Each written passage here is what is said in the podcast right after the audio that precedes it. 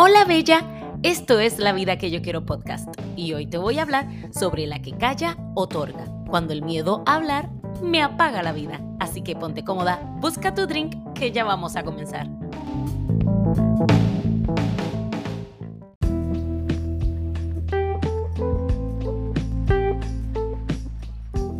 Hey, hey, hey, aquí estoy en otra semana más con un nuevo episodio de este podcast personal en el cual honestamente les cuento que estoy aprendiendo que algunos días van a ser mejores que otros, especialmente aquellos en donde necesito repetirme los consejos sabios de mi gran coach de vida eh, llamado Chapulín Colorado cuando decía calma, calma, que no cunda el pánico ni perdamos la cordura. No sé si tuviste a Chapulín Colorado, pero te invito a que lo busques en YouTube. Pero el creador de Chapulín Colorado me gustaría decirle a Chespirito que a veces lo que pienso es que yo necesito hacer todo lo contrario, perder la cordura y decirle adiós a la compostura, especialmente a esta actitud políticamente correcta que asumo y que me mantiene en ocasiones en posición de cobardía, con situaciones donde tengo que simplemente decir cómo realmente son las cosas y terminar de una vez con tanto cuánto.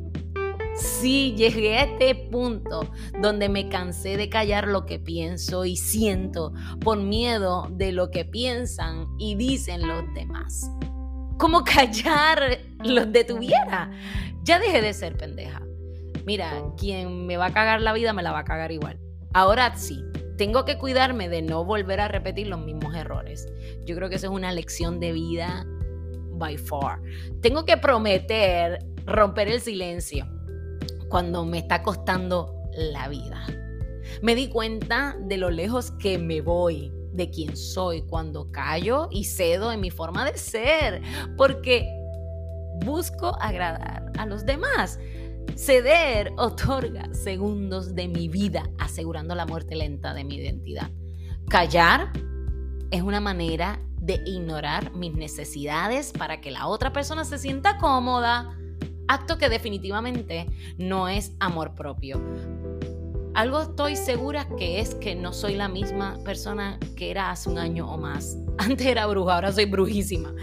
Soy la persona que está aprendiendo a ser tal cual es amándose completamente para empoderarse. La que con miedo decide hablar porque ya no estoy para que me vengan con cuentos. Y lo interesante que esto ha resultado es que hacerlo saber a los demás puede sonar amargo para algunas personas. Y lo siento por ellas, pero es que mi lado dulce me lo tuve que comer porque si no, me terminaban comiendo las hormigas, devorándome las hormigas. No sé si te ha pasado dejar un dulce y de repente tú lo ves en el counter, en la mesada lleno de hormigas. Y sí, eso suele pasar cuando nuestra dulzura está expuesta. Y no sé si son mis hormonas hablando, pero estoy en una edad en que no aguanto muchas cosas que antes permití. En el pasado, callar me llevó a la inercia y a la insatisfacción más bien a la inercia y a la insatisfacción. Pero los golpes de la vida me enseñaron que la falta de comunicación arruina y arruinó muchas cosas. Porque en vez de que la otra persona sepa lo que siento, espero que lo suponga. Y no es así. Hoy estoy descubriendo que a veces la mejor forma de ser feliz es aprender a hablar aquellas cosas que trago y que no me hacen bien, aunque no le agrade a la otra persona enfrentar lo que pasa para llegar al acuerdo de que estamos en desacuerdo y poder seguir sin lastimar. Yo necesito autorrespetar mi voz, darle validez a lo que pienso y siento para que cuando me toque mirar mi vida de vuelta, no descubra que se me apagó. Y esta vez fue por mi responsabilidad y no la de nadie más. Sí, porque yo he aprendido que si no hablo me ahogo en las palabras que no digo. Y no debe ser así. Tengo que hablar de lo que me duele para que me duela un poco menos. Tengo que perderle el miedo a decir lo que siento. Porque hablar sana. Hablar permite desprenderme de todo lo que me ha hecho sufrir. Y cuando haya sanado voy a entender por qué carajo me apagué. Sí, porque toda esta idea del podcast empezó por eso, porque me sentía apagada.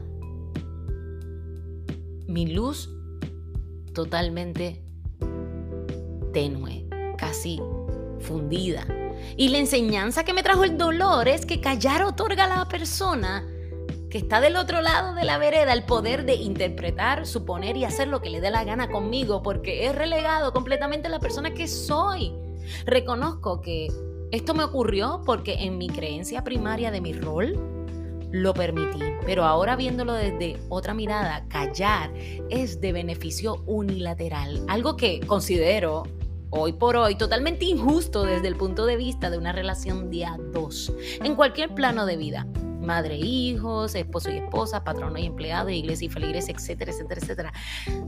Mira, puede ser que funcione, puede ser siempre y cuando todo esté debidamente pactado. Pero algo que me enseñó la vida, me ha mostrado la vida, es que a la hora de la verdad el pacto se lo pasan por el culo cuando deciden cambiar de opinión.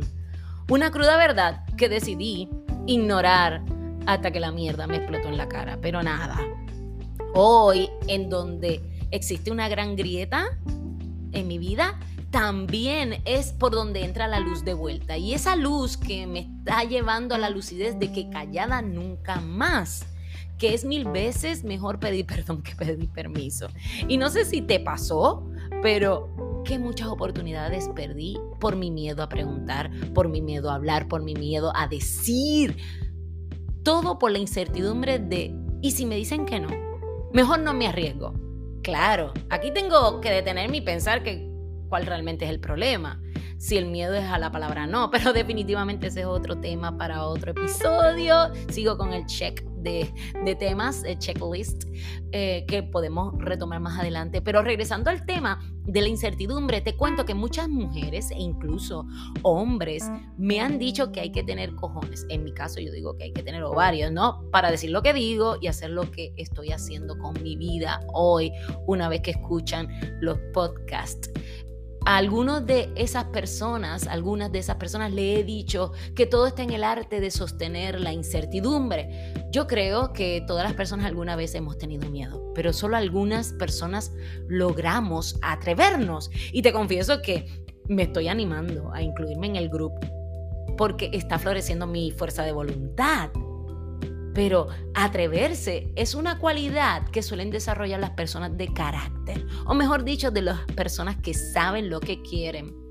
Y te confieso, te cuento que desde niña siempre he dicho que he sido o que soy una mujer de carácter, de una mujer que sabe lo que quiere, pero solo casi más o menos dos décadas atrás mi vida pues suprimió ese activo poderoso al callar, al ceder. ¿Por qué? Porque creí que estaba mal dentro del orden supuesto de las cosas según mis creencias en aquel entonces. Estaba mal porque si no, no podía encajar.